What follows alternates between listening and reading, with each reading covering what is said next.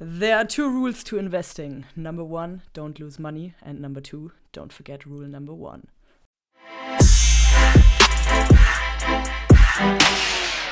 Damit herzlich willkommen zum Aktienpodcast mit Julian und Lisa.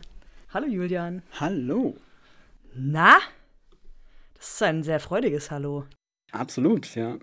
Wir haben ein Live-Ereignis in gewisser Weise. Wir werden im Podcast, will ich versuchen, meinen ersten Kauf zu tätigen. Mir gefällt das Versuchen dahinter.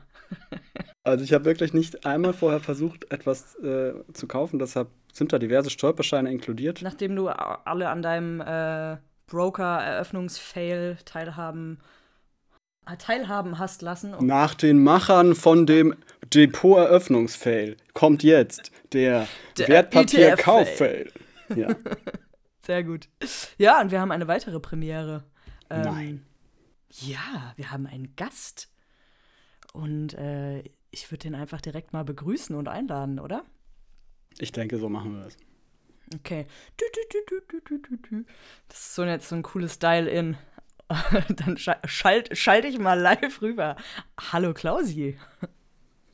Hallo ihr zwei, ich bin live zugeschaltet. Wundervoll aus deiner New Yorker Loft. Ist das überhaupt genau. New York da im Hintergrund? Ja. Ah, geil. Ja, cool. Exakt, ja. Äh, danke für die Einladung. ja, es ist schön, dass es trotz der Zeitdifferenz geklappt hat. Bin extra früh aufgestanden. Ah, sehr gut. Ja, Klausi, du bist äh, heute unser, unser Experte zu einem Thema, was wir letzte Woche angeschnitten haben, und zwar, wie entscheide ich mich für ein Wertpapier? Ähm, und ich bin sau gespannt, was du uns da so zu erzählen hast. Ja, ähm, also ein bisschen was äh, dazu erzählen kann ich sicherlich. Ähm, ob das Wort Experte ähm, so genau zutrifft, müssen wir dann noch schauen. Ähm, aber genau. Ähm, wir sind, wir wir sind alles so Amateurexperten. Ist kein Problem. ich denke, in genau. Relation zu mir wird es auf jeden Fall ein Expertenstatus sein. Äh, zu mir auch, definitiv. Also, als ich mir dieses Bewertungssheet angeguckt habe, war ich halt schon vollkommen verzweifelt. Deswegen hast du definitiv mehr Expertise als wir. Na gut, wenn ihr, wenn ihr das sagt, wir schauen das rei mal. Äh, reicht schon als Status. Ja, Julian, möchtest du ähm, direkt mit deinem, mit deinem krassen Kauf starten, oder? Ich glaube, ich würde sehr gerne noch mal ganz kurz in Bezug auf dein ähm, Zitat nehmen. Wir können doch nicht einfach mit einem Zitat eröffnen und dann erzählst du uns oh. nichts darüber. Warum Tatsache. dieses? Warum dieses? Ähm, wir haben ja schon mal schon letztes Mal besprochen, dass ich großer Warren Buffett-Fan bin. Ähm, der, der Mann mit den 5 Milliarden Prozent Rendite pro Jahr. Okay, das war jetzt ein bisschen übertrieben, aber ich habe den wahren Wert vergessen. Das habe ich, glaube ich, das letzte Mal erzählt. Ähm, und im Endeffekt ist es ja so. Ja, also du darfst halt kein Geld verlieren, weil sonst macht es keinen Spaß. Und sonst verliert man auch ganz schnell das Ziel aus den Augen, Multimillionär zu werden. Von daher ähm, halte ich das für sehr passend, ja. Siehst du auch so, oder? Ja. Ja, finde ich einleuchtend. Sehr gut. Und dann, äh, um, diesem, um dieser Linie treu zu bleiben, ähm, erzähl doch mal, was du für einen ETF heute live kaufen möchtest, um dieses Ziel zu erreichen. Ja, also ich werde natürlich mit dem langweiligsten anfangen, mit dem, was irgendwie äh, viele als den No-Brainer bezeichnen. Also ETFs an sich werden ja als No-Brainer bezeichnet. Und der No-Brainer unter den No-Brainern, das sind dann wohl die MSCI, MSCI World äh, ETFs. Und da gibt es ja ein paar. Und die bilden eben ja, die ganze Welt ab in gewisser Weise und äh, haben eigentlich eine ganz gute Performance und auch echt solide und auch während den Krisen sogar gewachsen und auch in der Natur des ETFs eben sehr geringe Kosten, gerade im Vergleich zu einem gemanagten Depot. Und da habe ich mal rumgeschaut auf der Seite. Wir wollen hier auch immer ein paar Quellen preisgeben, in diesem Fall die Quelle justetf.com. Und da gibt es dann auch einen Vergleichsartikel von äh, MSCI World ETFs, weil auch davon gibt es mehrere oder durch verschiedene Betriebene. Und ich habe mich jetzt mal ja, aus einem Bauchgefühl heraus dafür entschieden, einen zu nehmen. Ah, ich erkläre vielleicht noch den Entstehungsprozess. Da sind okay, so. Warte mal ganz kurz. Hol mich mal kurz ab. Du hast gesagt, es gibt mehrere. In, in was unterscheiden die sich? In dem Unternehmen, die das anbietet und ja, managt, also das, was da zu managen ist. Da ist ja quasi nicht viel zu managen, aber ja. Mhm. Und äh, ich bin mir nicht sicher, was da alles drin steckt. Die werden auch die Gewichtung halt ein bisschen unterschiedlich ähm, handhaben. Ähm, aber was da konkret die inhaltlichen Unterschiede sind, ich kann es ja nicht sagen. Die haben alle eine ganz ähnliche äh, Rendite. Vielleicht kann ja unser Experte an dieser Stelle schon einsteigen, auch wenn wir ihn eigentlich für was anderes geholt haben. Ähm, ja, also du, du spielst auf die unterschiedlichen ähm, Anbieter an, sozusagen, ne? Ja. Also ob das jetzt irgendwie iShares oder X-Trackers oder Luxor oder wie sie alle heißen sind. Genau. Ja. Also grundsätzlich, der MSCI World ist ja ein Index von einem Finanzinstitut namens MSCI. Mhm. Ähm, und die haben festgelegt, dass das eine, ein Paket von, von Aktien sind. Ich glaube in dem Fall, ich bin mir gar nicht sicher, aber relativ viele, über 1000, vielleicht sogar 1600 Aktien. Ähm, irgendwie sowas habe ich im Kopf. Und ähm, deswegen sind auch in allen MSCI Worlds, egal von welchem Anbieter, dieselben Aktien drin. Und meines Wissens auch in derselben Gewichtung, weil die Gewichtung sich nach eben der Marktkapitalisierung, also dem Gesamtwert dieser einzelnen Unternehmen richtet, die in diesem Index sind. Und der Unterschied ist letztendlich einfach nur, es ist ein anderer Anbieter. Also genauso wie du ein Auto von äh, Renault oder von Opel kaufen kannst, aber es ist dasselbe Auto. Mhm. ja, das ist ein schlechter Vergleich jetzt, weil die schon ein bisschen unterschiedlich sind. Aber, aber die sehen ja nur genau. anders aus. Sie haben alle vier Räder und sie bewegen sich fort. Exakt, genau, ja. ja. Ich finde es fantastisch. Normalerweise, wenn man Gäste da hat, dann fokussiert sich gleich alles auf den Gast und man quetscht ihn aus und stellt Fragen und interviewt los. Ähm, wir haben einfach mal unser Ding weitergemacht und wir haben dann immer den Gast aus dem Off, der unsere Unwissenheit ausgleicht. Ich finde, das könnte ein Konzept sein. Ähm. Der, Gast, der die Unwissenheit ausgleicht. Ja. Der Joker. Permanent Joker. Ah, finde ich gut. Also, zurück zum ETF. Ich habe jetzt mal den geöffnet und wir sehen hier Top 10 Komponenten dieses äh, äh MSCI World ähm, ETFs ist Apple, Microsoft, Amazon, Facebook, Alphabet, äh, noch ein Alphabet, ähm, Tesla, JP Morgan, Chase Co. Mhm. Welchen ähm, von diesen verschiedenen Varianten hast du da jetzt offen? Genau. Ich wollte ja euch mal genau mitnehmen. Und zwar gab es ja diesen Artikel, von dem ich gesprochen habe. Und da gibt es immer so Top 3. Und ich habe einfach mal geguckt, äh, welcher vorkommt in mehreren Top 3s vor. Also Top 3 Performance, also Rendite, Top 3 ähm, Preis. Und äh, dann habe ich mhm. mich entschieden für Luxor. Das ist jetzt der mhm. Anbieter mhm. meiner Wahl aber einfach nur aufgrund von höheren Top-3-Ergebnissen. Hm, genau, ja. Ist nicht der, der mit ja, der besten okay. Rendite, ist aber der günstigste und der ist immer noch unter den Top 3 Renditen und die Renditen unterscheiden sich teilweise erst in der zweiten Nachkommastelle. Mhm. Irgendwie war das für mich ähm, ja, relevant. So, jetzt bin ich hier leider getimeoutet in meinem Online-Banking, weil der nächste Schritt ist ja, ich gehe in mein Depot rein und äh, stoße den Kauf an. Und was ich ja noch. Ja, und kauf das Ding. Ja, die, und wir haben ja schon mal drüber gesprochen. Wir wollen ja nicht ähm, den Sofortkauf machen, sondern wir wollen ja irgendeine Special-Sache machen. Und ich weiß nicht, ob ich das jetzt auf die Reihe bekomme. Mhm.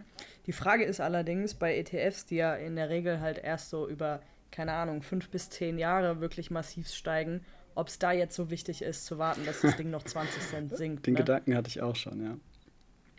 Wollen ja. wir unseren äh, Permanent Joker dafür benutzen? Definitiv. Ich glaube, er, er zuckt auch schon.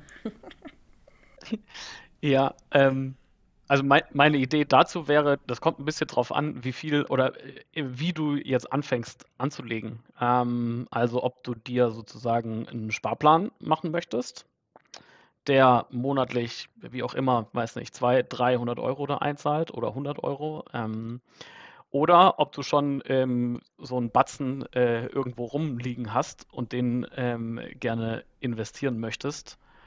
Ähm, dann würde ich vielleicht auch sagen, also ja, weiß nicht, wenn das jetzt, jetzt rein hypothetisch mal 5000 Euro sind, ähm, dass man das vielleicht sogar aufteilt und nicht jetzt 5000 Euro nimmt und äh, dafür diesen ETF kauft, sondern jetzt nimmst du dir oder nimmt man sich 1000 dann wartet man vier Wochen und nimmt sich nochmal 1000. Ähm, was dann nämlich dazu führt, ähm, dass man, ne, es geht ja immer, das große Wort ist ja Diversifikation. Ähm, nicht alle Eier in einen Korb legen. Genau, nicht alle Eier in einen Korb legen. Ähm, und ähm, wenn man das so macht, also in so mehreren Chargen, ähm, dann diversifiziert man nicht nur breit, was, äh, was die Märkte angeht, was du ja mit dem MSCI World sowieso tust, sondern man diversifiziert auch noch sozusagen auf der Zeitschiene. Ja. Und äh, gleicht dadurch eventuelle ähm, ja, Kursschwankungen, die jetzt die nächsten äh, Monate auftauchen, so ein bisschen aus und genau, beißt dann nicht in den sauren Apfel, dass man am Anfang oder dass man direkt für 5000 Euro äh, jetzt den ETF gekauft hat und dann ist jetzt die nächsten fünf Monate erstmal mau und der geht wieder runter. Das finde ich super, genau das wollte ich hören. Ich, mir lag nämlich schon die Frage auf der Zunge, kann ich jetzt erstmal ein bisschen kaufen, um es erstmal auszuprobieren, bevor ich hier ad hoc mein ganzes Vermögen äh, verbrasse die ganzen 5 ja. Euro. Aber da habe ich genau. direkt mal eine Frage zu, zu diesem ähm, Stückchenweise kaufen. Also man liest ja im Internet immer, ja, dass so gerade die Leute, die neu anfangen, ja, viel zu nervös sind, sage ich mal, und viel zu viel auch machen und dadurch ähm, die Beiträge oder, naja, nicht Beiträge, sondern die Gebühren halt nicht so wirklich im Blick haben. Weil du zahlst ja auch für jede Order Ordergebühr. Ähm, MSCI World ist ja auch ausländisch dementsprechend häufig noch mal mehr für, für Auslandsordern. Ist das nicht dann eigentlich kontraproduktiv, ähm, das aufzuteilen in so einem kurzen Zeitraum? Also ähm, auf jeden Fall muss man das mit berücksichtigen, würde ich, würd ich schon sagen. Ähm, ja, kontraproduktiv, das ist natürlich die Frage. Ne? Also da, da kommt es natürlich dann wieder auf die einzelne Ordergröße ähm, dementsprechend an. Mhm. Ähm, ob das im Ausland ist oder nicht, kommt natürlich jetzt darauf an, an welcher Börse du das kaufst. Ich glaube, da hattet ihr auch schon mal drüber geredet. Ne? Ja. Also dieser Luxor, der ist ja wahrscheinlich an unterschiedlichen Börsen handelbar. Mhm. Wahrscheinlich auch in Frankfurt, ja. nehme ich an. Oder bei Xetra oder bei ähm, Tradegate heißt das andere. Die, genau, Xetra was zu der Berliner Börse. Genau, was zu der Berliner Börse gehört. Ähm, genau, und dann bezahlt man ja gut, hängt natürlich von dem Broker ab, ähm, aber je nach, ja, erstmal überschaubare Gebühren, würde ich, äh, würd ich behaupten. Mhm. Was du natürlich auch machen kannst, ist, wenn es irgendwo irgendwie Sparpläne gibt, die sozusagen sogar umsonst besparbar sind, dann könntest du ja auch hingehen und diese 5000 Euro nehmen äh, und die aufteilen und dir für fünf Monate einen Sparplan anlegen. Mhm. Ähm, und dann unter Umständen. Ja unter Umständen überhaupt keine Gebühr, also nur das erste Mal sozusagen Gebühren bezahlen für die Anlage des Sparplans und dann läuft er automatisch und nach fünf Monaten stellst du ihn halt wieder ab. Also das wäre auch noch eine, vielleicht eine smarte Möglichkeit. Das ist interessant, ja. ja. Da Gebühren zu sparen. Okay, also ja, ist an all diesen Dingen handelbar, die du genannt hast. Ähm, es gibt jetzt hier mhm. bei meinem äh, Broker, der ja die Sparkasse ist, super öde, mhm. ähm, einen Punkt, also erstens musste ich ja eben wieder sagen, dass ich mir ganz sicher bin, dass ich das ausführen möchte und mein Erkenntnislevel dafür ausreicht, obwohl ich es nicht angegeben habe. Das kann ich zum Glück einfach mit einem Häkchen machen, aber ich muss es zur Kenntnis nehmen. Jetzt kann ich natürlich entscheiden, möchte ich kaufen oder einen Sparplan machen. Ich denke der Einfachheit halber, weil wir jetzt hier mal einfach einen, zum Abschluss kommen wollen, mache ich mal einen Kauf und werde da einen, ja, einen relativ kleinen Betrag von dem, was ich eigentlich investieren möchte, für benutzen. Und vielleicht bezahle ich jetzt ein paar Gebühren und äh, ja, was man vielleicht zu dem Thema noch besprechen kann, äh, oder mal noch eine Frage, da gibt es ja noch, ähm, genau, also neben dem, neben dem Fonds an sich und dem Anbieter, für den man sich entscheidet, du hast dich jetzt für Luxor entschieden, ja. ne? Mit, weil das der günstigste war. Ähm, oder der mit zu den günstigsten gehört. Hast du dich denn für einen ETF entschieden, der äh, thesaurierend oder ausschüttend ist? Was ähm, die beiden Sachen stehen ja noch konträr zueinander. Ja. Dün, dün, Erst, das kleine Einmaleins. Bitte definieren. Erst war ich für ausschüttend, fand ich gut, weil da kommt ja die Dividende direkt zu mir. Also ein ETF, der auch ein bisschen Dividende mhm. abwirft. Ähm, dann habe ich bei dem Luxor gesehen, der hier äh, gelistet wurde, das ist eine thesaurierende. Das mhm. bedeutet. Männers, holt mich ab. Genau. Das bedeutet, ähm, wenn ich es, ich, ich werde jetzt erstmal eine Laienantwort von meiner einminütigen Recherche geben und unser Gast darf mich gerne äh, korrigieren. Das bedeutet, dass die Dividenden wieder in das Vermögen des Depots oder des ETFs fließen. Was ich mich dabei frage ist, ähm, heißt es, ich habe dann einfach einen höheren Anteil oder wird das irgendwie anders für mich als Wert abgebildet oder ist einfach der Wert des Wertpapiers dann sozusagen höher, weil ich die Dividende nicht ausgezahlt bekomme? Wie kann ich mir das vorstellen? Ja, äh, das ist nicht so ganz einfach vorzustellen und ehrlich gesagt bin ich da auch nicht bis ins Detail runter, aber es stimmt, also auf jeden Fall wird die Dividende einfach wieder mit angelegt, ähm, sobald sie ausgeschüttet wird von diesen, wer auch immer Dividenden ausschüttet von diesen Tausenden mhm. ähm, von Unternehmen, die da mit drinstecken. Und also es ist jetzt nicht so, dass auf Dauer sich sozusagen die Anzahl der Pakete, die du da ja kaufst, ähm, dass die sich erhöht. Sprich, dass du irgendwann so viel Dividenden sammelst, dass du jetzt statt 15 ähm, Einheiten dieses ETFs dann irgendwann 16 oder so drin hast. Es ist vielmehr so, dass eine, also ein Paket mehr wert wird durch diese, ähm, durch diese Dividenden. Mhm. Ja, das macht Sinn. Finde ich, find ich recht ja. anschaulich. Du verkaufst dich hier unter Wert. Genau. Danke sehr. Ich fände es aber tatsächlich ganz cool, wenn es angelegt werden würde, sodass man dann irgendwann 16 Einheiten ja. hätte. Um mal bei dieser fiktiven Zahl zu bleiben. Ist ja eigentlich ganz cool kriegst du nochmal so, hier hast du noch ein Sternchen. Ja, und das kannst ja. du mit dem Sparplan selbst umsetzen. Du musst dann nur vergessen, dass du einen Spar Sparplan gemacht hast und dann sieht es total toll aus. Das stimmt. genau. Aber es ist schön, dass wir über Sparpläne schon sprechen. Ich habe das nämlich auch die Tage äh, mal gesehen, als ich mir mal wieder die steigenden Kurse meines Depots angeguckt habe, die natürlich immer nur hochgehen. Ähm, und ich finde Sparplan eigentlich ganz, ganz interessant. Gibt es da irgendeinen Haken, Nachteil, irgendwas dran? Klausi, hast du damit Erfahrung? Also eigene Erfahrung habe ich tatsächlich noch nicht. Ich habe äh, alles, was ich bisher angelegt habe, ähm, in Chargen angelegt, die ich aber dann selbst bestimmt habe und jedes Mal einzeln sozusagen ähm, ausgeführt habe. Ähm, genau, ähm, dementsprechend habe ich selber keine Erfahrung damit, noch nicht.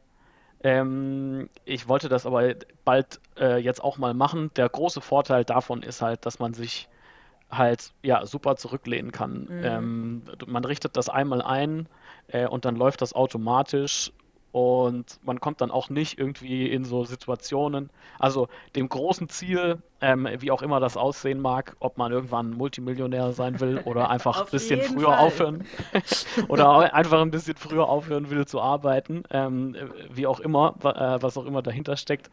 Ähm, genau, man kommt dann zwischendrin halt nicht in die Bredouille und sagt so, ah, jetzt will ich mir aber lieber diese Kopfhörer kaufen. Ich setze mal mhm. meine Rate für den Sparplan oder meine selbst auslösende Rate für den Sparplan äh, dieses Jahr oder diesen Monat aus ja. äh, und mache dann nächsten Monat wieder damit weiter. Da, also in die Situation kommt man einfach nicht. Das wird einem sozusagen abgenommen und ja. äh, man hilft sich sozusagen selbst, das Ziel, was man hat, zu erreichen. Ich glaube, das ist tatsächlich eine Sache, die man sich oder die, die ich mir mal für nächste Woche vorknüpfe, Erfahrungen mit dem Sparplan zu sammeln. Das ist keine doofe Idee. Ja, ich meine, ich kann mir hm. vorstellen, der Sparplan hat halt den Vorteil, dass es noch passiver. Das heißt, du hast noch weniger damit zu tun, wenn du dir das einfach mal so vornimmst und wenn du eben nicht, wie Klausi vorhin gesagt hast, jetzt den Batzen hast, den du irgendwie aufteilen möchtest, sondern kontinuierlich ansparen möchtest, dann ist das natürlich super sinnvoll. Aber ich. Ja. Und äh, was ich auch spannend fand, das war mir vorher auch nicht bekannt, dass man mit dem Sparplan tatsächlich noch Gebühren ähm, sparen könnte. Ja, ist wahrscheinlich aber auch wieder von Broker zu Broker unterschiedlich. Ja, davon ne? gehe ich aus. Muss ich, müsste ich bei mir auch ja. mal reinstöbern. Aber grundsätzlich ähm, ein cooler Ansatz. Ich habe mich nämlich gerade die Woche gefragt, so ja, ich habe jetzt da meine drei, drei Dinger im Portfolio, so was jetzt? Es muss ja noch mehr geben. Das kann ja jetzt nicht das Ende sein. Wir können ja jetzt nicht in Folge 3 quasi sagen, so ja, wir haben es verstanden. Das Ding läuft jetzt und wir hören uns in 15 Jahren. Ich habe doch eben vom No-Brainer gesprochen. Ja ja. Ja, soll ich hier mal einen Schritt weitergehen? Also, also für mich ist schon mal interessant, was, ähm, ja, vielleicht können das ja unsere Hörerinnen und Hörer bestätigen. Jetzt beim ersten Kauf, ich habe da natürlich nicht mehr dran gedacht, ähm, in meiner ganzen im, impulsgesteuerten Art äh, dass ich natürlich jetzt auch noch die Gebühren äh, checken muss. Und ich hatte vergessen, dass ich natürlich, es gibt ja immer eine pauschale Gebühr pro Trade und eine prozentuale Gebühr pro Tra Trade. Die prozentuale wäre natürlich egal, dann kann ich denselben Betrag auch fünfmal ähm, auf fünfmal verteilen, aber der Pauschalbetrag kommt ja dann jedes Mal dazu, das wäre natürlich doof. Nichtsdestotrotz würde ich mal einen Schritt weiter gehen. Was meint ihr? Absolut. Auf jeden Fall. Okay. Kann man machen. Ich hätte vielleicht noch eine Frage ja. vorher. Und zwar, ob dir zufällig auch äh, untergekommen ist, ähm, was die ETFs angeht, in der Unterscheidung, ob die, ein ETF Swap basiert oder äh, physisch äh, den Index repliziert. Nein. Noch gar Nein? nicht gehört. Okay. kannst, du, kannst du uns auch direkt mal abholen? Ich habe keinen blassen Schimmer, wovon du sprichst. also, ähm, wenn man sich das vorstellen möchte, da ist jetzt, ne, das ist auch wahrscheinlich kein Riesenunterschied. Ähm, aber darin unterscheiden sich ETFs oder bei einem Anbieter unterscheiden sich ETFs und es ist ganz cool, wenn man ähm, da mal drüber nachgedacht hat, beziehungsweise das mal nachvollzogen hat, was das bedeutet. Also die physische Replikation ist ganz einfach. Der, ähm, der Anbieter von dem ETF kauft eben faktisch diese Aktien, die in diesem Index drin sind und hält die bei sich und äh, schnürt die dann quasi zu kleineren Aktienpaketen und verkauft diese dann als Teilaktien quasi an, an dich weiter, wenn du ähm, den ETF kaufst. Und Swap-basiert funktioniert ein bisschen anders. Das heißt, der Anbieter von dem äh, ETF, der kauft nicht wirklich Aktien, sondern der macht wiederum mit einer anderen Bank ein Tauschgeschäft. Deswegen, deswegen heißt das Swap. Das heißt, der macht mit einer Bank, geht der so eine Wette ein, äh, sozusagen, und sagt der mhm. Bank, pass auf, ich gebe dir im Jahr 5% ähm, von meinem Fondsvolumen und im Austausch gibst du mir die Rendite, die der MSCI World zustande bringt. Also da steckt dann, stecken dann nicht wirklich Aktien dahinter, sondern im Grunde genommen nur so ein. Eine indirekte Mitgliedschaft im ETF sozusagen. Man kauft sich indirekt irgendwo ein, über einen Mittler. Genau, genau. Ja, das ist so richtiges ja. High-Risk-Gambling. ich, ich glaube, das macht auch so ein bisschen die, äh, wir haben ja schon mal über die, die Finanzkrise gesprochen. Ähm, jo, sowas platzt halt sofort dann, ne? Wahrscheinlich. Also ja, kommt er irgendwie unsicherer vor, als ähm, sich seine, seine kleinen Anteile zu kaufen im ersten Moment äh, ist es das auch irgendwie, weil, weil nichts Haptisches äh, so dahinter liegt. Zum Schluss ist es aber wahrscheinlich so ein, Gefühls, ähm, so ein Gefühlsthema. Mhm. Ähm, das, äh, bei dem Swap ähm, basiert, bei einer Swap-basierten Nachbildung ist es natürlich irgendwie, also es ist einfacher, den Index so nachzubilden, weil man nicht die ganze Zeit irgendwelche Veränderungen im, im, im Index selbst auch dann nachbilden muss mit Zukäufen oder Verkäufen. Ne, es können ja auch mal Unternehmen, wenn die pleite gehen, die fliegen dann aus dem Index raus, dafür rückt ein anderes Unternehmen nach. Mhm. Wenn sowas passiert, muss natürlich so jemand, der ein ETF als Fonds ausgibt, genau das auch nachstellen. Das heißt, der muss die Aktien aus seinem Depot raushauen, die halt pleite gegangen sind, beziehungsweise die hauen sich dann selber raus. Äh, und der muss dann von dem neuen Unternehmen die Aktien mit dazu holen. Da, sowas, äh, das natürlich in einem Swap-basierten ähm, ETF äh, dann nicht der Fall weil das da automatisch mit abgebildet wird, weil das immer den Index mit abbildet. Also da muss man nicht mehr nachsteuern. Deswegen ist es oft so, dass die auch einen Ticken günstiger sind noch als die, ähm, als die physisch replizierenden ETFs, wenn man das so sagen darf. Genau. Okay. Julian, ich habe im Hintergrund mal recherchiert. Oh, wow. Es ist ein, unf ein unfunded Swap. Also bei Just ETF steht tatsächlich eine ganze Menge unten drunter. Mhm. Dementsprechend wäre das so ein Swap-basierter ETF. Hm. Also muss ich jetzt auch noch eine Gefühlsentscheidung treffen. Oder halt, ne, Tja. wie der, wie der typische Privatanleger ohne Ahnung sagt, hm, ja, egal, Mach ich ja. mal. Hast du nicht eben gesagt, dass du so ein krasser, impulsiver Mensch bist? Nee.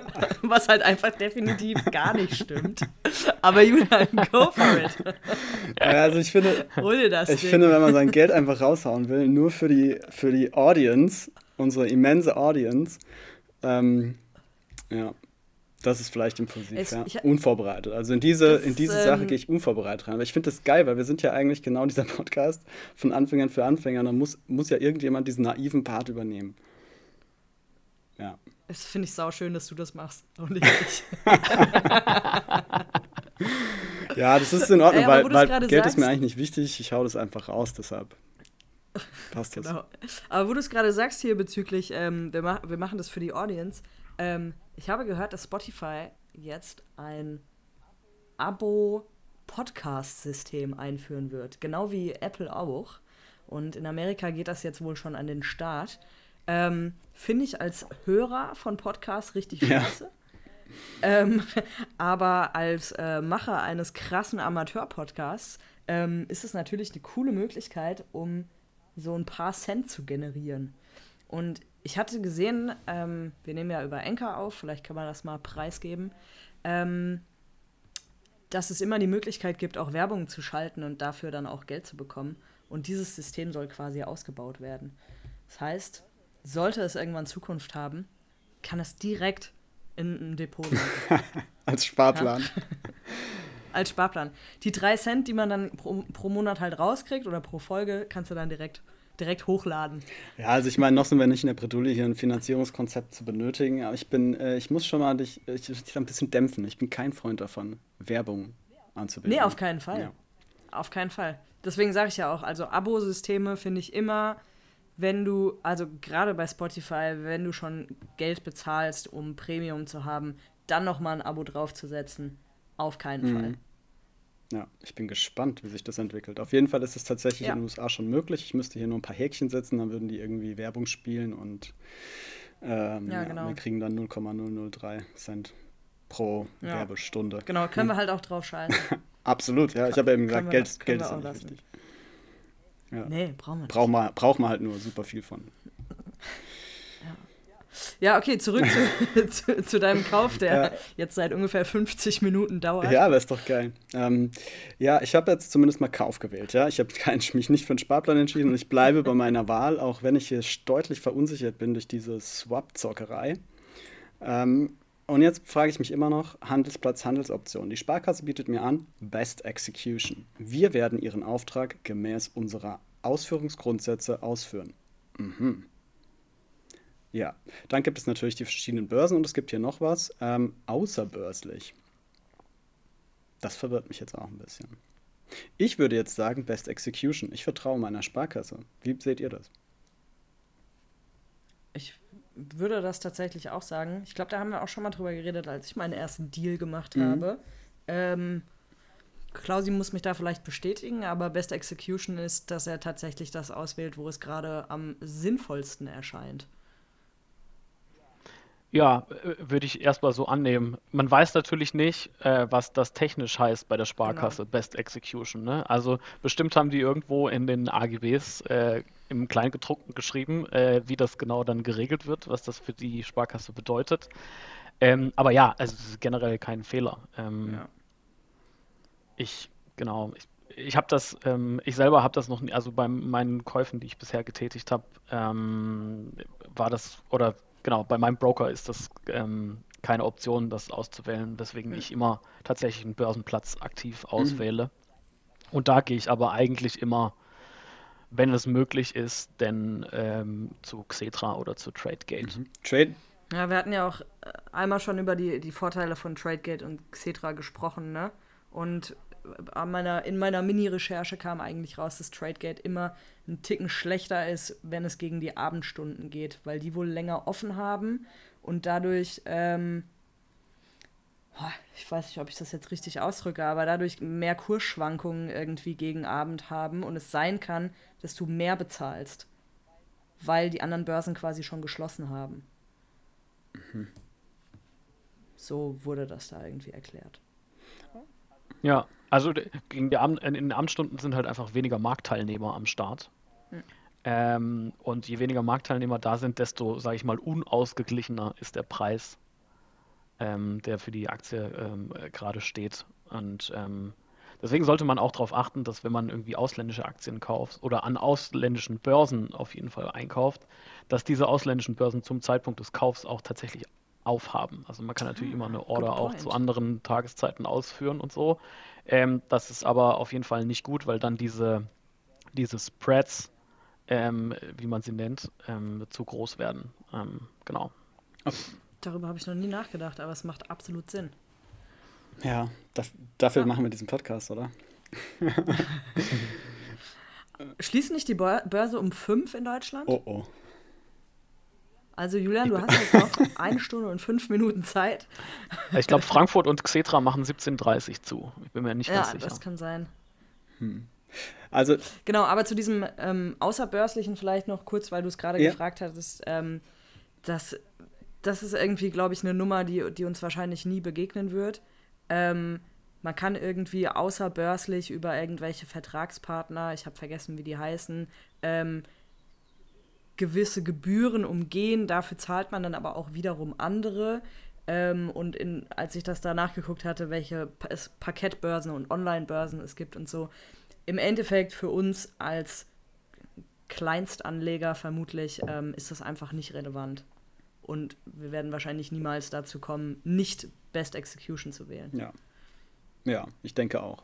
Vielleicht einfach mal, weil es interessant sein könnte, vielleicht kommt da noch ein Thema auf. Ähm, ich sehe ja jetzt hier auch den Kurs, der jeweils gehandelt wird. Haben wir schon mal drüber gesprochen. Der ist ja in jeder Börse ein bisschen anders. Jetzt, zum Beispiel Berlin kostet das irgendwie 12,287 Euro ähm, und in Frankfurt äh, 89 hinten. Ja, und das geht dann hier bis 97 bei TradeGate. Also da ein bisschen teurer. Interessant finde ich aber auch, ich sehe das Volumen. Ich nehme an, das ist, wie viele ähm, von den Wertpapieren da gerade handelbar sind. Ist jetzt mal meine Vermutung, weil es ist einfach nur ein Einzeiler.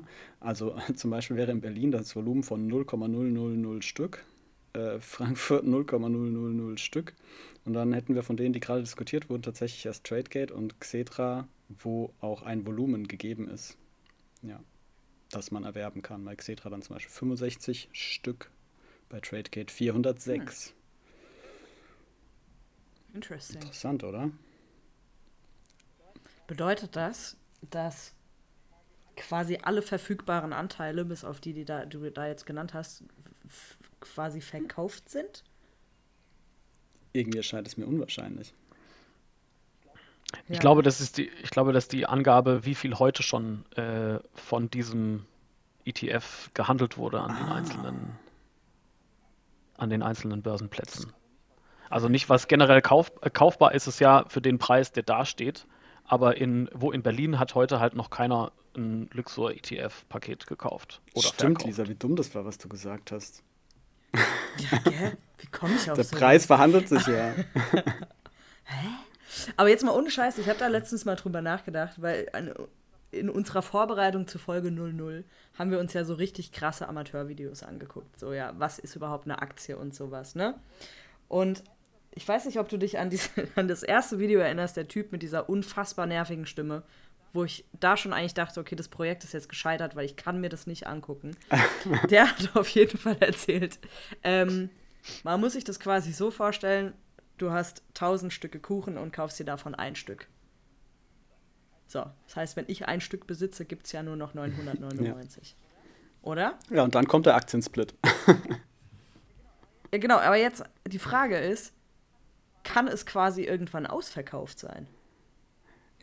Gibt es die Möglichkeit, dass irgendwann alle Anteile, die es frei verfügbar gibt, einfach weg sind? Okay, pass auf, ich fange wieder mit einer Laienantwort an. Und äh, dann fragen wir wieder unseren Experten. er hat schon Angst. er hat keine Ahnung. ja, aber schieß los. Also ist auf jeden Fall mal eine geile Frage, finde ich, an der man wieder ganz viel Fundamentales wahrscheinlich diskutieren könnte. Ähm, und mal gucken, ob ich noch bis 17 Uhr zu meinem Aktienkauf komme. Ähm, ist es so, ja, sind da noch 900, ne, nein, 99 Teile übrig oder wie auch immer, ne? also Prozent gesehen.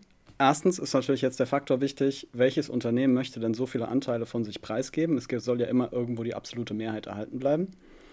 Ähm, okay, dann verkauft er halt nur 45. Sogar noch weniger dann da, ne? Es ist nur noch wahrscheinlicher, dass es ausverkauft wird. Okay. Ähm, also wenn man Prozentuales sieht, ja. Wenn man es anhand der Wertpapiere sieht, dann gibt es ja den sogenannten Aktiensplit, wo dann irgendwie sozusagen die Menge der Aktien an sich, die man handeln kann, verdoppelt wird und dafür der Preis pro Aktie äh, halbiert wird wahrscheinlich ungefähr oder wie auch immer der Prozess funktioniert.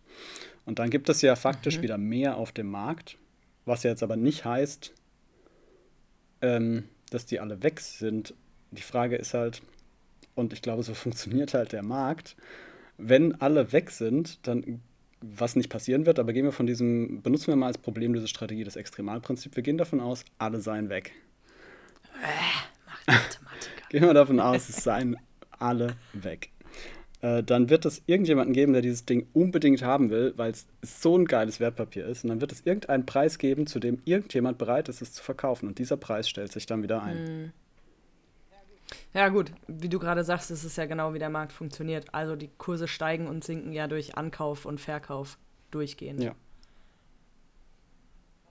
Klausi, kannst du das bestätigen? Du nix so schön. Äh, würde ich so sagen. Also alle Aktien weg. Ich würde es so verstehen, obwohl ich mir da jetzt auch unsicher bin, aber im Grunde genommen sind ja permanent alle Aktien weg. Also mhm. irgendjemand hat die Aktie immer im, in einem Moment. Und er gibt dann eine Verkaufsorder raus, zum Beispiel zu dem und dem Preis würde ich die verkaufen, weil dann habe ich schon 5 Milliarden Prozent Rendite gemacht, weil ich Warren Buffett heiße. Warren Buffett. So. Sehr gut. Genau. Spirit direkt aufgenommen. ja, dann, dann ähm, zu dem Preis würde ich die verkaufen. Äh, und dann ist das der Preis, also wenn da halt dann eine Verkaufsorder drin steht mit einem Limit, ähm, ja, wo auch immer das sein mag, dann ist genau das Limit das, was angezeigt wird als Preis an, an dieser Börse. So würde ich das verstehen. Und weil natürlich von einem Unternehmen, ähm, also es gibt ja gewisse Vorschriften, dass ein Unternehmen überhaupt an der Börse gelistet ist. Das heißt, so und so viele Aktien oder so und so viele Prozent eines Unternehmens müssen äh, im freien Handel verfügbar sein, also dürfen nicht bei irgendwelchen äh, Besitzern oder Eigentümern liegen. Ähm, genau, und weil das halt in, in der Regel wahnsinnig viele Aktienanteile sind und dementsprechend auch viele äh, Marktteilnehmer, läuft das nie auf so ein also würde ich behaupten, läuft das nie auf so eine Grenzsituation jetzt tatsächlich raus. Aber rein theoretisch wäre es schon möglich, oder? Sagen wir, alle fahren jetzt so eine, so eine Buy-and-Hold-Strategie. Ich, ich möchte nur auf die und, Theorie raus. Nicht, und ob keiner es wirklich verkauft mehr jemals. Ja, wahrscheinlich schon. Ne? schon. Wenn es ja.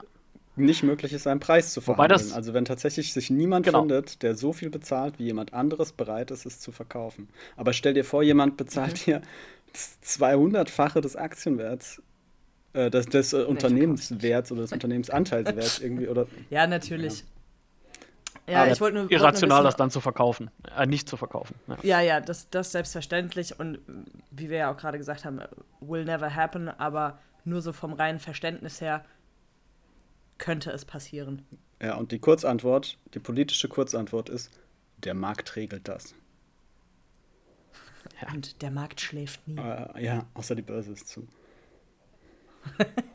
Aber dann ist ja irgendwo und, anders und auf der Welt offen. Äh, äh, und Ausgangssperre. Irgend, ja, und es ist Lockdown. Irgendeine Börse ist immer offen. Ja. ja.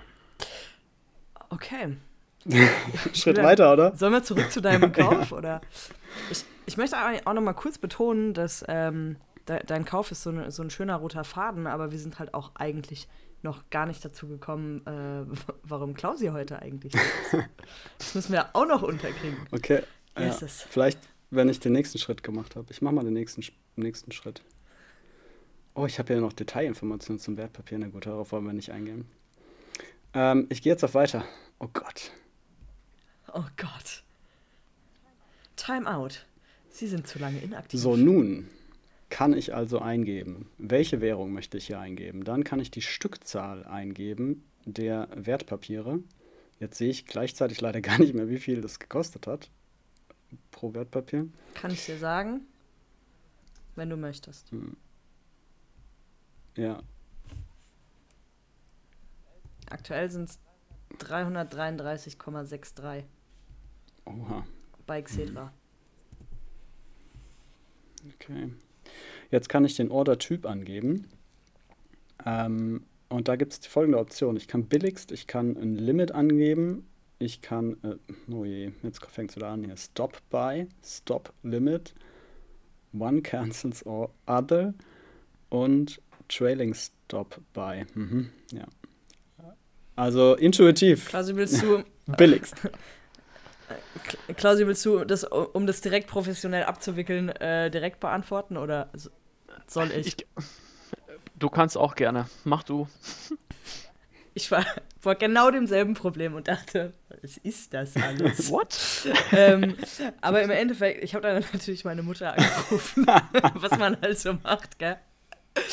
ähm, und sie hat gesagt, im Endeffekt, und ich beziehe mich jetzt hier auf Aktien erstmal, beim Aktienkauf ähm, setzt du natürlich dein Limit rein, weil du ja in der Regel nicht zu dem Preis kaufen möchtest, der gerade am Start ist. Es sei denn, du lockst dich gerade passend richtig ein. Ja, also wenn eine Aktie irgendwie bei 18,60 Euro steht, du sie aber für 18 kaufen willst, setzt du halt Limit rein. Ähm, okay. Und ETF ist jetzt halt wieder so eine Mhm, Sache. ja. Ähm, wartest du jetzt wirklich drauf, dass das Ding noch 2 Cent sinkt oder kaufst du jetzt einfach? Das ist halt, ich weiß nicht, ich glaube bei ETFs eher egal. Aber I'm not sure. Würde ich auch so sagen. Ähm, ich habe mir angewöhnt, generell ein Limit zu setzen. Sogar manchmal ein Limit zu setzen, was höher ist als der aktuelle Preis, nämlich dann, wenn ich direkt kaufen möchte. Was aber definitiv einfach verhindert, dass in dem Prozess, wo dann meine Order abgewickelt wird, es könnte ja alles Mögliche Mhm. passieren, ne? dass in dem Moment, in dieser Sekunde, hier die ganzen äh, Reddit-Jungs ähm, von Wall Street Bets auf diese Aktie draufgehen und die nach oben hauen äh, und ich dann plötzlich zu einem dreifachen Kurs einkaufe, wie ich eigentlich gedacht Zum habe. Glück mache ich diesen Podcast nicht live, Deswegen- ey. Äh, das ist jetzt wahrscheinlich unrealistisch oder unwahrscheinlich, bitte? dass das bei diesem ETF jetzt passiert. Ähm, aber genau. Ähm, ja, deswegen habe ich mir angewöhnt, immer ein Limit zu setzen. Also zum Beispiel Ja. jetzt das Limit, was ich irgendwie aktuell bei Just ETF oder so ähm, nachgucke, was die Aktie einfach gerade wert ist. Wenn ich sage, ich möchte sie sofort kaufen. Genau, also oder den Preis, äh, den Preis, der halt bei der Börse ähm, gerade angeboten wird, bei der du kaufst. Das ist letzt, ja, letztendlich ja das ausschlaggebende ähm, Kriterium. Und dann kannst du ja ein, ein paar Cent drüber gehen, weil dass du sicher bist, dass die Order auch dann direkt ausgeführt wird. Ähm, aber du stellst damit halt dann sicher, dass du nicht plötzlich für 50 Euro mehr kaufst. Je nachdem, was passiert in der Zwischenzeit, bis es ausgeführt ist. Mhm. Ja, klingt. Denn die Börse schließt ja jetzt auch bald, da kann auch mal was passieren. Hm, Ja, Ja, muss man immer die Uhrzeit im Blick das behalten. klingt alles sehr plausibel. Schon spannend, ne? Ja, äh, ich lerne total viel heute. Ja, ich find's auch ganz cool. Wir sollten öfter Gäste Ja, wir haben. sollten öfters auch live Sachen machen. Ja, aber es ist tatsächlich ganz cool. Also, ich meine, wir, wir lesen uns ja unser Wissen größtenteils an und der eine hat mal hier was gelesen, der andere da. Ähm, aber Klausi, vielleicht nochmal auch, um dich so ein bisschen vorzustellen, so in der 46. Minute des Podcasts. ähm, wo, wo kommt denn eigentlich deine, deine Aktienerfahrung her? Ähm, ja, also größtenteils auch, glaube ich, äh, daher ähm, ja, von äh, Dingen, die ich gemacht habe, äh, die ihr jetzt auch macht, hauptsächlich. Ähm, so ein bisschen, ähm, also ich würde sagen, angefangen hat das bei mir im Studium. Ähm, ich habe ja im weitesten Sinne so einen BWL-Master studiert äh, und da hatten wir einen Kurs, der hieß ähm, Investment oder Investition und Finanzierung. Äh, da waren Aktien auch ein Thema und da bin ich das erste Mal so wirklich mit dem Thema in, in Berührung gekommen. Fand es da schon super interessant, war aber natürlich während dem Studium. Ähm, da kann man natürlich alles irgendwie theoretisch mal durchkauen, aber letztendlich hat man kein Geld, womit man Ja. das tatsächlich mal ausprobieren kann. Ähm, genau, das hat dann eben noch eine Weile gedauert und ähm, als ich dann in meinem Job äh, irgendwann war und äh, das erste Mal in meinem Leben am Ende vom Monat Geld übrig hatte, was ich nicht äh, gebraucht habe, um äh, mir noch eine Pizza zu kaufen, sondern es war einfach übrig sozusagen, habe ich mir halt überlegt, was kann man damit machen und so langsam angefangen, ähm, Schritt für Schritt hauptsächlich jede Menge YouTube-Videos äh, zu gucken. Und dann, ja, später auch, ähm, ich meine, da kommt man ja dann in so einen, in so einen Kreis rein, äh, wo man die Leute kennenlernt, wo man hier mal eine Buchempfehlung kriegt. Ähm, Ich erinnere Ja. mich da an einen Abend, wo wir betrunken vom Gutleut gesessen haben und über Warta-Aktien gesprochen haben. Ja, ja, ja. Tatsächlich, tatsächlich war das auch ähm, äh, hier noch Disclaimer, ne, das ist keine Anlageempfehlung und sowas. Ähm, aber das war meine allererste Aktie, also meine allererste Einzelaktie, die ich gekauft habe geil. damals. Ja. Und ich war Teil davon, ich freue mich sehr. Aber ich erinnere mich an, ähm, ja, an diverse Treffen danach, ähm, wo du immer wieder erzählt hast, wie es gerade abgeht und was du gerade so gemacht hast. Und ich habe immer mehr gemerkt, wie, wie ich den den Anschluss verliere. Und das hat mich auch Julian letztens erzählt. Ich glaube, das war auch so mit ein bisschen der Trigger, jetzt einfach endlich mal einzusteigen und das Ganze, den ganzen Bums zu verstehen. Damit ihr euch wieder richtig äh, deep unterhalten könnt. Ja, richtig. Ja. Damit mal wieder ein paar, paar Konversationsqualität. Cashflow ist übrigens heute. Cashflow ist noch gar nicht gefallen heute. Das wollte ich jetzt gerade mal hier Nein, nochmal das hast du ja zweimal gesagt. Das ist ein wichtiges Wort. Was denn? Ja. Cashflow? okay, Julian, zurück zu dir. ja, zurück zu mir nach äh, ja, Laienhausen.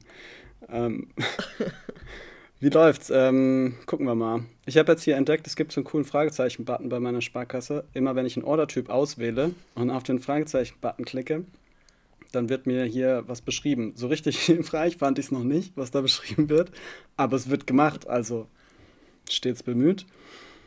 Ähm, also wenn ich jetzt zum Beispiel billigst oder Limit wähle, ja. Okay, ich könnte jetzt Limit wählen. Ich habe jetzt als Limit äh, diesen Aktienkurs, der aktuell äh, gilt, gesetzt. Und da habe ich schon ein bisschen Angst, ja. Vielleicht hat man ja eine falsche Info oder guckt irgendwie ganz woanders und hat plötzlich, ist plötzlich in seinem Amazon-Warenkorb gelandet, anstatt bei dem ETF oder so. Ja, vielleicht setzt es, vielleicht setzt es mal einen Euro drüber, um so Centbeträge auszugleichen. Ja, ja genau, sowas oder ein paar oder? Cent drüber, hat Klausi ja gerade gesagt. Fand ich auch plausibel. Jetzt wäre der nächste Bereich. Order-Gültigkeit. Ich könnte sagen, diese Order hat für heute Gültigkeit. Wenn das Limit dann nicht erfüllt wird, dann bedeutet das wohl, die Order wird wieder äh, hinfällig. Äh, ich kann Ultimo wählen, das ist dann wohl halt für den Monat, also bis zum Monatsende, was fast ähnlich ist wie heute. Und äh, ich kann ein Datum wählen. Ein festes, ja. Gut. Ich meine, das kann man natürlich selbst entscheiden. Wenn man jetzt sagt, ich will da echt einen Schnapp schießen, dann kann man sicherlich irgendwie bei einem bestimmten Wertpapier ein geringeres Limit setzen und dann halt Ultimo wählen. So wäre jetzt meine intuitive Herangehensweise an dieses Problem.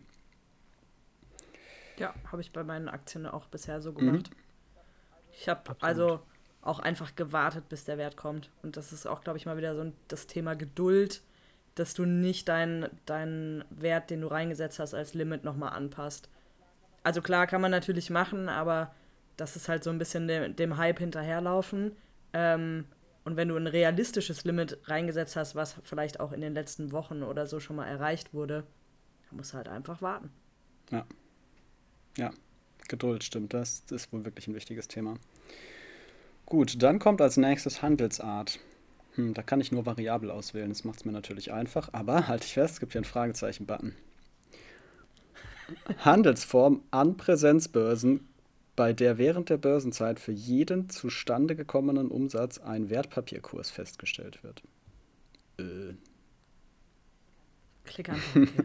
okay, okay, ich habe verstanden. Okay. Und äh, einen Orderzusatz gibt es hier noch. Oh, das klingt ja großartig. Fill or Kill. Teil 1, Teil 2. Nein. Was ist Fill or Kill? Das ist, glaube ich, das, wenn, entweder es wird erreicht heute oder es wird rausgekickt, oder? Ah, das heißt, nur wenn ich das mache, würde es verschwinden. Immediate or cancel wäre dann das nächste. Klingt für mich genauso wie Fill or Kill. Fill or Kill, ohne das jetzt zu wissen, Fill or Kill könnte auch sein, dass wenn du so eine große Order aufgegeben hast, dass nicht so viele ähm, Aktienpakete auf einmal verfügbar sind zu dem Preis, ähm, dass das dann irgendwie nur zu dem Preis, also erst wenn der Preis dann wieder da ist, wo du ihn angegeben hast, dass er dann auffüllt, die Order, oder dass er sie halt sonst äh, komplett streicht und die anderen nur verfügbaren Teile auch nicht kauft. Vielleicht irgendwie auf die Art. Aber ah, ja. ich habe mich damit auch noch nicht auseinandergesetzt. Das könnte sowas sein. Ja, die, die dritte Auswahl, die könnte dazu passen. Also Fill or Kill wäre eher so, okay, es bleibt bestehen, aber du wartest halt, bis es wieder runter ist. Immediate or Cancel wäre, es klappt halt sofort oder du kennst jetzt irgendwie den ganzen Auftrag oder sowas. Und mhm. All or None würde jetzt bedeuten, entweder kaufst du alle auf einmal zu dem Preis oder keiner. Hm. Ohne es zu wissen, die, alle drei Optionen klingen für mich absolut identisch und sind nicht herleitbar. Ich sehe schon, da ergibt sich eine Hausaufgabe. Ja, und definitiv. hier gibt es auch, muss ich sagen, ich kein Fragezeichen-Button. Obwohl, warte, vielleicht kann ich den Fragezeichen-Button herbeizaubern. Ja, Okay, passt auf. Fill or Kill. Die Order wird sofort und vollständig ausgeführt. Teilausführungen sind möglich. Mhm. Wenn die vollständige Ausführung nicht sofort möglich ist, wird die Order von der Börse gestrichen. Das zu Fill or Kill. Ich mache erstmal alle durch. Ja? Mhm. Ist ja auch interessant. Immediate or cancel. Die Order wird sofort vollständig oder teilweise ausgeführt. Der nicht sofort ausführbare Teil der Order oder die komplette Order wird automatisch von der Börse gestrichen. Es klingt für mich alles gleich. Also siehst du, die haben selber keine Ahnung. Es ist absolut identisch. ja, Herbert, hast du noch eine Idee, was so wie, klingt wie Fill or Kill? Ja, buy or not. Okay, Ja. schreiben wir rein. Ich nehme das von oben und mach, schreib's einfach andersrum hin, da. Anders, haben wir noch eine andere Sprache? Japanisch oder so? Nee, das versteht keiner. Ach ja. Oh Gott. Ich glaube, Also, so ist es entstanden, aber ich möchte jetzt der Vollständigkeit halber, will ich noch All or None vorlesen, wenn ich es schaffe. Also wenn das die Sparkasse Mainz ist, dann klang es auf jeden Fall so. Ja. Ja, genau. Mit diesem Orderzusatz können Teilausführungen vermieden werden. Okay, das ist eine, Ander eine Änderung. Ist Die Order wird entweder vollständig ausgeführt oder gestrichen. So. Oder Ja, teilweise. ich warte auch die ganze Zeit noch drauf. Oder so eine Klammer. Kann auch teilweise ausgeführt werden. Nee, sofern es bis zum Gültigkeitsende keine Ausführung erfolgt ist. Also All or None ist tatsächlich auf jeden Fall für mich klar trennbar von dem Rest. Jetzt die Frage, aber muss man das angeben? Oder Nee. ist das jetzt nur so ein Nee, Option? ist ein Orderzusatz. Ich kann einfach keine Auswahl machen. Okay. Steht das optional. Würde ich, glaube ich, tatsächlich bei der undurchsichtigen Definition wahrscheinlich auch so machen, ja. Ja. Ja, jetzt würde ich halt mal auf Weiterklicken. Wahrscheinlich ist das dann schon. Oh, Julian, kauf das schon Ding. Kauf noch das habe ich keinen Preis gesehen, noch habe ich nichts gekauft, ja. Drücke auf so. Weiter. Also an alle, die neu dabei sind, so läuft das hier. Das dauert halt. Das muss alles wohl überlegt sein. Aber muss es halt tatsächlich, ne? Also wir reden ja jetzt hier nicht von 5 Euro, die da investiert werden. Ist schon sinnvoll, sich ähm, dann auch mal damit auseinanderzusetzen, was man da eigentlich alles anklickt. Ja, okay. Also ja, das ist jetzt nur noch die Zusammenfassungs- und Bestätigungsseite, wo jetzt nochmal der Gesamtpreis angezeigt wird und ähm, um welches Depot es sich handelt, äh, wie ich eigentlich heiße, ähm, wie viele, ja, genau. Alles einfach nochmal, was ich gerade angegeben habe. Und wovon es abgebucht wird. Mist, ich dachte, das wäre gratis. Und dann muss ich auf Weiterklicken und bestätigen. So, Do it, do it, do it. okay. Ne? Jetzt ist es getan. Die erste Position im Yes. Depot. Geil. Herzlichen Glückwunsch, Danke, Julian. Ich danke. freue mich sehr, äh, bei diesem historischen Ereignis dabei gewesen sein zu dürfen. Ja. Ich habe mich sehr, sehr gefreut, Aber dass das ihr dabei wart. Ja. Es äh, hat mich auf jeden Fall vor vielen Dummheiten bewahrt. Das ist sehr aufregend. Ja, Ich kann mich noch, ich kann mich noch an meinen ersten Kauf erinnern. Das fand ich, ähm, ja. ja, ich muss auch sagen, als ich diese ähm, die ersten Aktien drin hatte, halt zu auch einem gewissen Limit, ich habe fast minütlich da reingeschaut, um zu gucken, wie sich der Graph verändert. Und ja, es war halt totaler, äh, totaler Quatsch, weil da passiert ja jetzt nicht so schnell was. Ähm, und irgendwann kriegt man dann so eine, so eine Push-Benachrichtigung, ihr Depot hat sich verändert. Und du denkst dir so, ja, geil, Mann, ich bin dabei. Das ist auf jeden Fall schon ganz cool. Ab jetzt geht's steil bergauf, Julian. Ich denke auch. Ja. Ich bin gespannt, was nächste, nächste Woche getan hat. Wir haben ja deinen äh, Depotwert schon verfolgt. Gucken wir, was nächste Woche passiert. Weißt du, was wir übrigens vergessen? Das hat Klausi ja schon sehr professionell gemacht. Ähm, wir müssen natürlich immer sagen, dass es hier keine Anlageberatung ist. Ich frage mich zwar, wem, wer, Das machen wir eigentlich Ich immer. frage mich ja, wem irgendwie, ah, wie soll ich das sagen? Also wenn man uns so hört, ich kann mir nicht vorstellen, dass irgendjemand glaubt, dass wir wirklich beraten können. Aber Nee, können wir ja auch wir nicht. sollten es mal dazu sagen. Ja. Ja. Haben wir aber, glaube ich, bisher immer, immer Na, gemacht. gut. Dass wir äh, zumindest, zumindest keine, ähm, keine Haftung übernehmen für Fails von Auf gar anderen. keinen Fall. Ja.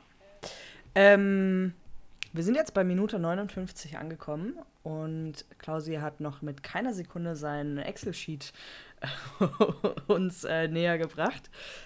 Die Frage ist, fangen wir das jetzt noch an? Ich frage mich, ob wir es in. Also, wir haben ein bisschen äh, mehr Zeit als 59. Ich glaube, in meiner Uhr sind es so circa, ich würde sagen, 54. Ähm, ich weiß nicht. Wir können es vielleicht mal kurz zumindest vorstellen. Also, Klausi. Ja, kann ich machen. Ähm, das Ganze gehört ja so ein bisschen in die Richtung oder zum Thema, was ihr ja auch in euren letzten Folgen hattet, wie, wie, äh, wie kann ich denn überhaupt entscheiden? Also mal schon angenommen, ich habe eine Aktie gefunden, die ich interessant finde. Ähm, wie bewerte ich denn ähm, oder wie komme ich zu dem Punkt, wo ich äh, für mich entscheiden kann, ob das jetzt tatsächlich eine Investition wert ist oder nicht? Ähm, Genau, und äh, ihr hattet dazu auch schon äh, über so äh, Excel-Sheets gesprochen, äh, die man sich ja da vielleicht basteln könnte. Ähm, ich habe genau das mal gemacht. Was passiert natürlich, ähm, oder was heißt natürlich, ich habe da nichts oder keine neuen Sachen erfunden, selbstverständlich, sondern mir von äh, all meinen, ja, ich gebe zu, hauptsächlich YouTube-Quellen ähm, Sachen ähm, zusammen, ähm, zusammengesammelt und zusammengebastelt. Ähm, genau, und habe da so ein Sheet gebaut, ähm, was mit so ein paar Input-Daten äh, dann eben entsprechende ja, Kennzahlen ausgibt, ähm, die mir dann zumindest eine Richtung weisen können, äh, ob eine Aktie gerade kaufenswert äh, oder eben nicht ist. Das heißt natürlich äh, ja noch nicht, dass man dann danach auch rational handelt. Also ich habe hm. auch bestimmt schon eine Aktie gekauft, ähm, wo das Sheet mir eigentlich gesagt hat, tu es nicht. also das, das ist trotzdem wo, passiert. Davor ist man wir, trotzdem nicht gefeit. Wo wir wieder bei dem Punkt sind, an welche, an welchen Betrieb, welche Firma glaubt man eigentlich, ne? Ja. Also zu, zum, zum Quote Tesla, Tesla ist wie eine Religion. Ähm, ich glaube auch, dass dein Sheet ausspucken würde, dass Tesla zum Beispiel nicht kaufenswert wäre, weil massivst überbewertet. Aber Müsste man ja, halt mal ausprobieren. Ja. Das könnte sein, tatsächlich. Vielleicht, um noch mal ein bisschen den Bezug zu diesem äh, Sheet herzustellen. Wir haben ja das letzte Mal über die Value-Strategie gesprochen, die so die, die großen Aktienmogule äh, benutzen. Und auch über verschiedene Werte, so KGV, KEV, wie auch immer. Wer das vergessen hat, genauso wie ich, muss ich einfach noch mal die letzte Folge anhören. Kleiner Rewind. Aber darauf basiert ja im Prinzip dein, dein ganzes Sheet, richtig? Genau. Absolut. Absolut. Ja. Genau. Ja. Ähm, ja, ich habe da verschiedene Sachen ausgerechnet. Also, ähm, genau.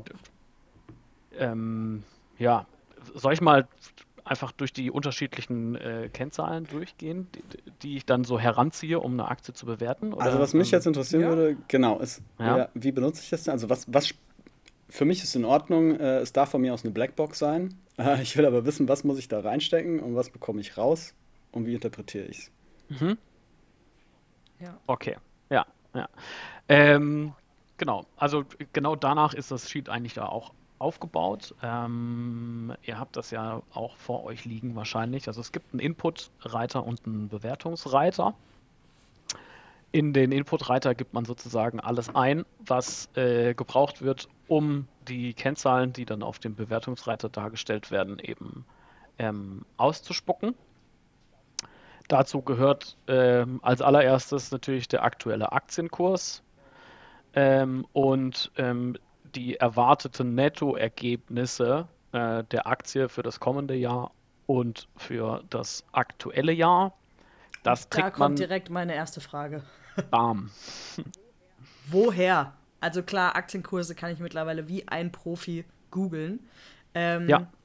Aber erwartetes Nettoergebnis, ist das äh, Bericht der Hauptversammlung oder wie kommt man auf diese Zahlen? Wo, wo zieht man die raus?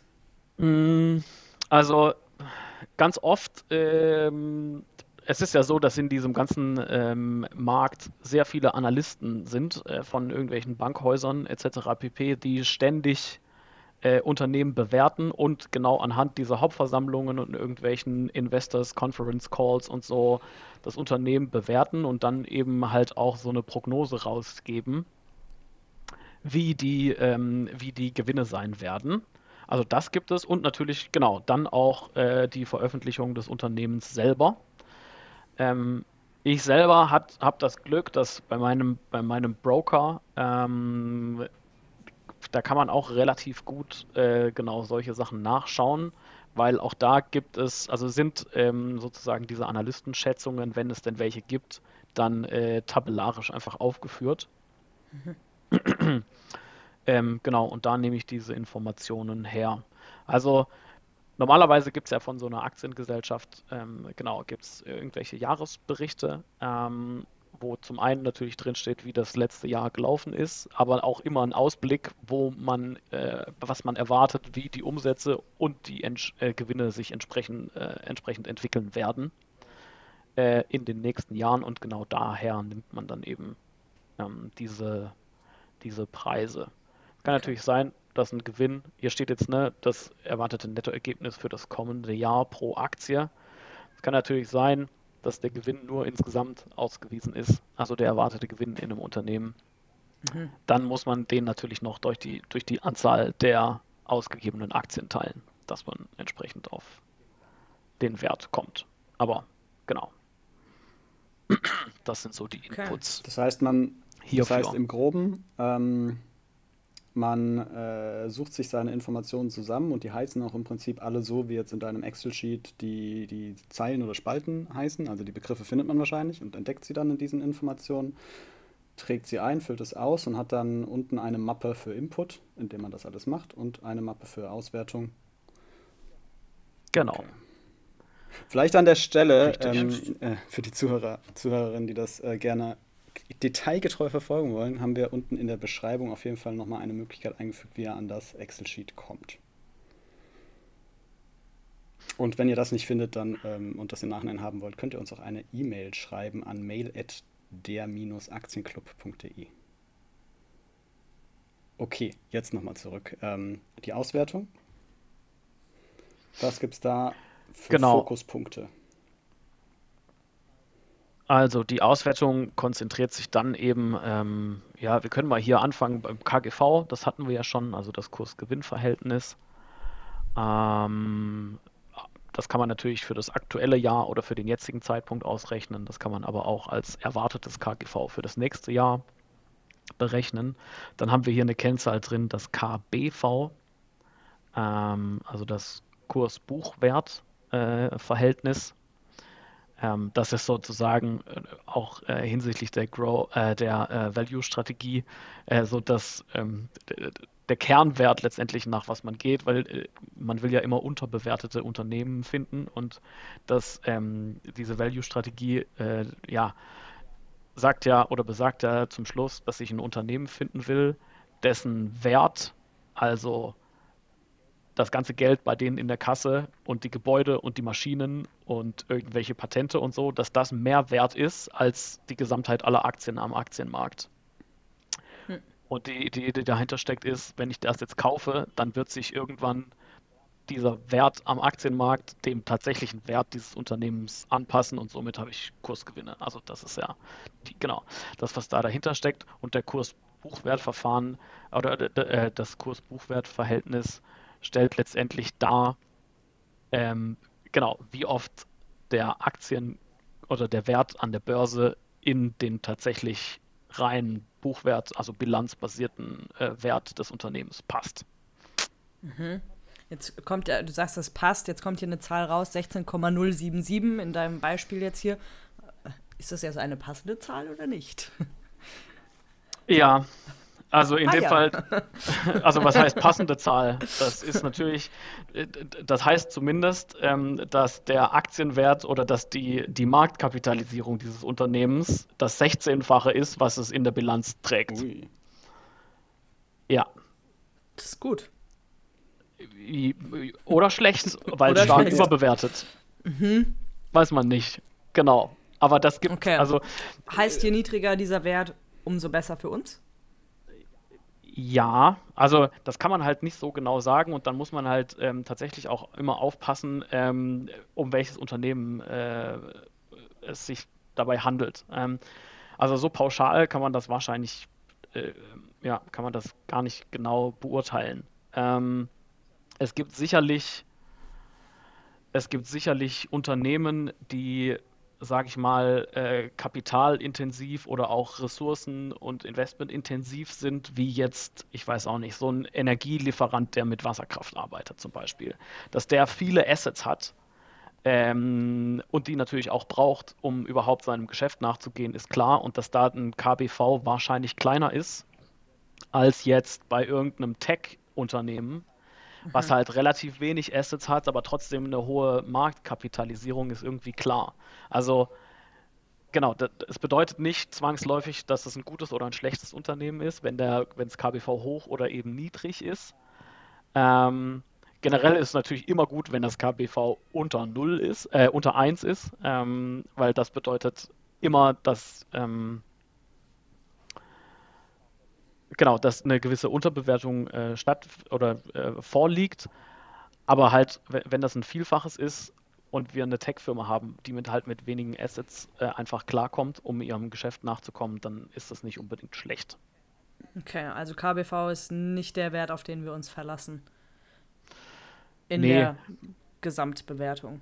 Ja, also das kann man sicherlich mit einbeziehen und so würde ich auch generell sowieso alles äh, sehen. Also ich würde nie einen Wert oder eine Kennzahl isoliert betrachten und sagen, okay, die sagt jetzt, das ist so und so, deswegen ist das ein Kaufwert. Also man muss immer viele Kennzahlen betrachten oder die Gesamtheit der Kennzahlen betrachten und dann abwägen, ist es tatsächlich ein Kauf. Wir haben dann fünf, die für mich okay sind und Sinn machen. Sechs Kennzahlen passen irgendwie nicht, dann ist es eher nicht. Oder also so muss man da immer äh, abwägen mit, mit, ja, mit vielen Kennzahlen aus meiner Sicht. Das heißt, dieses Tool genau. ist auf jeden Fall auch, äh, da muss man sich schon ein bisschen reinfuchsen, vor allem die Begriffe dann noch irgendwie kennen und im Prinzip jetzt auch für eher dann etwas fortgeschrittenere Leute, die sich das äh, anschauen und selbst beurteilen wollen. Hm? Ja, also genau, äh, da kommt man nicht drum rum. Also es geht da schon da so ein bisschen um die, um die fundamentale Analyse äh, letztendlich. Und ein großes Problem ist natürlich auch, ähm, dass genau diese Begriffe, die jetzt da natürlich in dem Sheet stehen, nicht zwangsläufig so auch in den, ähm, in den Veröffentlichungen, also in den ähm, Investors Relations und in, in, in den Bilanzen der Unternehmen genau so drinstehen. Na, es gibt da ja unterschiedliche Standards, nach denen die Buchführung funktioniert. Ähm, und je nachdem heißen die Sachen dann halt doch auch nochmal anders und dann unterschiedliche Unternehmen benennen auch unterschiedliche Kennzahlen oder die gleichen Kennzahlen, aber auch mal anders.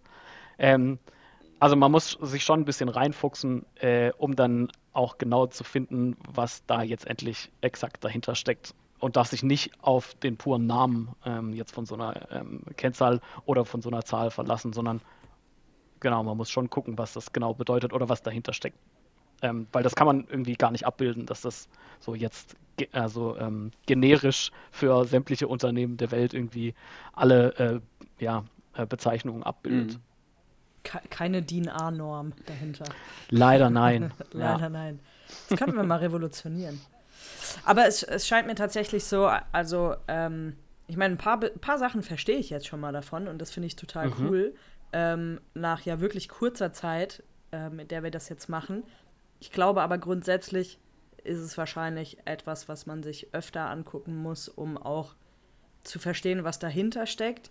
Und ich glaube, das ist auch so ein bisschen, ja, vielleicht so, so ein kleines Ziel. Wir haben ja gesagt, dass wir, dass wir das auch machen wollen oder uns auch hier gegenseitig begleiten, um zu verstehen, was da passiert. Und nicht ja. um zu sagen, Warren Buffett sagt, gut, ich habe das jetzt einmal gemacht, aber es war geil. ich mache auch. Ich mache auch. Ja. Ähm, aber grundsätzlich geht es ja schon darum, ähm, ja, sowohl den Markt als auch sämtliche Zahlen und so weiter, die dahinter stehen, zu verstehen. Von daher denke ich, dass man dieses Sheet sicherlich zu einem späteren Zeitpunkt auch einfach nochmal aufnehmen Ich sehe da schon so eine Folge kommen, wo man, äh, so wie ich heute gemeinsam einen Kauf macht, tragen wir hier irgendwie mal die Daten für eine Aktie zusammen für ein Wertpapier und beurteilen das oder sowas. Ne? Nichts, was nächste Woche passiert, aber ja. etwas, was bestimmt mal ein gutes Format sein könnte. Und auch nichts, was live passieren kann. Ähm, Klausi, du hast ja gesagt, dass es schon auch ein bisschen dauert, diese ganzen Zahlen zusammenzutragen, gerade da du dich hier auf den Wert oder auf Werte der letzten fünf hm. Jahre beziehst. Das heißt, die muss man halt auch erstmal finden, ne? Genau, und zwangsläufig muss ich dann halt irgendwie äh, ja, Jahresberichte von einem Unternehmen der letzten, also es gibt ja jedes Jahr einen und äh, um die Zahlen dann von fünf Jahren muss ich halt fünf, Jahr, fünf Jahresberichte durchkauen. Also, ja. Da frage ich mich, ob es nicht irgendein Tool gibt, das das einem quasi ausspucken kann. Also YouTube-Werbung habe ich, also hab ich schon dazu gesehen. Ah, und zwar fängt ja. diese, Entschuldigung, also es fängt, verfängt diese YouTube-Werbung nämlich an mit, du hast ja sicherlich schon ein Excel-Tool gebastelt, um bla bla bla, aber und so weiter. Ja. Mhm. Alles klar. Ah ja, gut, es gibt immer die Bezahlversion, ja. gell? Ja, auf jeden Fall. Also es gibt so ganz professionelle Sachen, äh, FactSet heißt das, glaube ich. Äh, das sind irgendwie Amerikaner. Das ist sozusagen eine Riesendatenbank, die sämtliche ähm, Essenzen aller ähm, Unternehmensveröffentlichungen da drin haben und wo man alles halt auf Knopfdruck von jedem Unternehmen, was man sich vorstellen kann, abrufen kann. Kostet aber halt irgendwie als Jahresbeitrag, ich weiß es nicht, mehrere tausend Dollar. Bin mir nicht so genau sicher. Das ist aber halt auch hauptsächlich für ähm, professionelle ähm, Investoren und Trader äh, gedacht. Ja, klar. Ich meine, wenn du das tagtäglich machst, ist es wahrscheinlich super mühsam und auch krass zeitintensiv, das alles händisch rauszusuchen, ne? Ja, ja, definitiv. Was ich aber da auch noch, äh, was mir da gerade einfällt, es gibt einen äh, Typen in Deutschland auch, ähm, Thorsten Tiet ist der Name, das ist der Betreiber vom Aktienfinder. Ähm, das ist eine ganz coole Seite. Der benutzt dieses Factset tatsächlich und hat so, sich so eine eigene Homepage aufgebaut ähm, oder ein eigenes Tool aufgebaut. Äh, und da kann man solchen Sachen auch relativ schnell nachgehen. Das Ding ist, man, also ich glaube, die Umsonst-Version hat irgendwie 50 Aktien oder so, ähm, die man da anschauen kann. Da kann man natürlich auch so ein, mit einem Monatsbeitrag irgendwie ja, äh, was kaufen, äh, wo dann über 1000 Aktien äh, in der Bewertung sind. Aber das ist was ganz, ja, was man sich da auch mal äh, in, in dem Hinblick äh, anschauen kann, auf jeden Fall. Das ist auch so eine ja, Datenbank mit den entsprechenden äh, Darstellungen. Okay. Hm. Ich glaube, da haben sich so diverse Hausaufgaben heute daraus ergeben aus dieser Folge. Mist! Dabei wird doch jetzt, wird's doch jetzt langsam Sommer. Ja. wir, wir müssen raus. Apropos, wir müssen raus. Wir müssen diesen Podcast beenden. Wir knacken unsere Stunde. Und eigentlich finde ich, kann man auch ein ganz gutes Fazit ziehen mittlerweile, weil wir haben ja jetzt so ein Beispiel gehabt bei mir, der einfach mal so aus dem Bauch heraus sich für irgendeinen ETF entscheidet und den kauft, so die No-Brainer-Aktion. Und wir haben eine ganz andere Seite jetzt am Ende nochmal kennengelernt, wie ich mir ähm, in langer Handarbeit die Zahlen und Fakten zusammensuche und in ein Excel-Tool bastel und äh, dort dann nochmal diverse ähm, Richtwerte mir angucke und das auch noch in äh, Relation zum Unternehmen setze. Und das ist ja so auf dem Spektrum, wie man äh, Wertpapieranlage betreiben kann, wahrscheinlich die beiden Enden. Äh, ich würde sagen, wir nennen das jetzt einfach die Brainer. Die Brainer und die No-Brainer-Strategie. Geil. ja. ja, um jetzt hier einfach auch mal ein eigenes Branding draufzusetzen. Ja. Vom No-Brainer bis zum Brainer. Ja, dazwischen gibt es ja total genau. viel. Und wir hatten auch schon die religiöse Strategie, ne? die Glaubensstrategie, so, ich glaube an Elon Musk, der wird den Aktienwert hochhalten und so weiter. Und da gibt es ja wirklich total äh, viele Anlegestrategien sozusagen, wobei man das wahrscheinlich gar nicht Strategie nennen darf, sondern halt persönlich für jeden. Und ich glaube, das haben wir heute ganz gut gesehen. Ja, das ist auch eine schöne Überleitung äh, zu, zu einem Punkt, den ich immer noch auf der Agenda habe von letzten Mal, und zwar unterschiedliche Anlegestrategien. Ähm, aber dazu dann einfach nächste Woche. Ich finde das auch geil übrigens, das müssen wir an der Stelle schon mal sagen, was wir immer versprechen, in der nächsten Woche zu machen.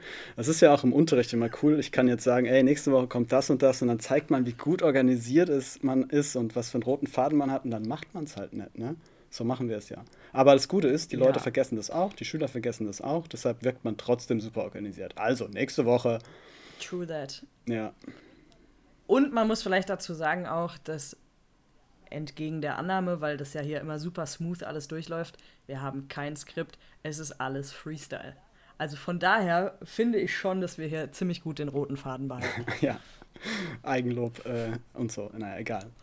Klausi, Klausi, ja, vielen Dank, dass du da warst. Ich habe super viel gelernt, es war mega geil. Ich hoffe, du kommst uns äh, nochmal besuchen. Sehr, sehr gerne. Ähm, ja, auch danke für die Einladung nochmal. Hat äh, mega viel Spaß gemacht. Ja, das fand ich auch dieses Dreierkonzept äh, ist sicher, sicherlich zukunftsträchtig. Ja, mit dem äh, Permanent Joker. Vielen Dank. Genau, der Permanent Joker. ja, vielen Dank für deine Expertise heute.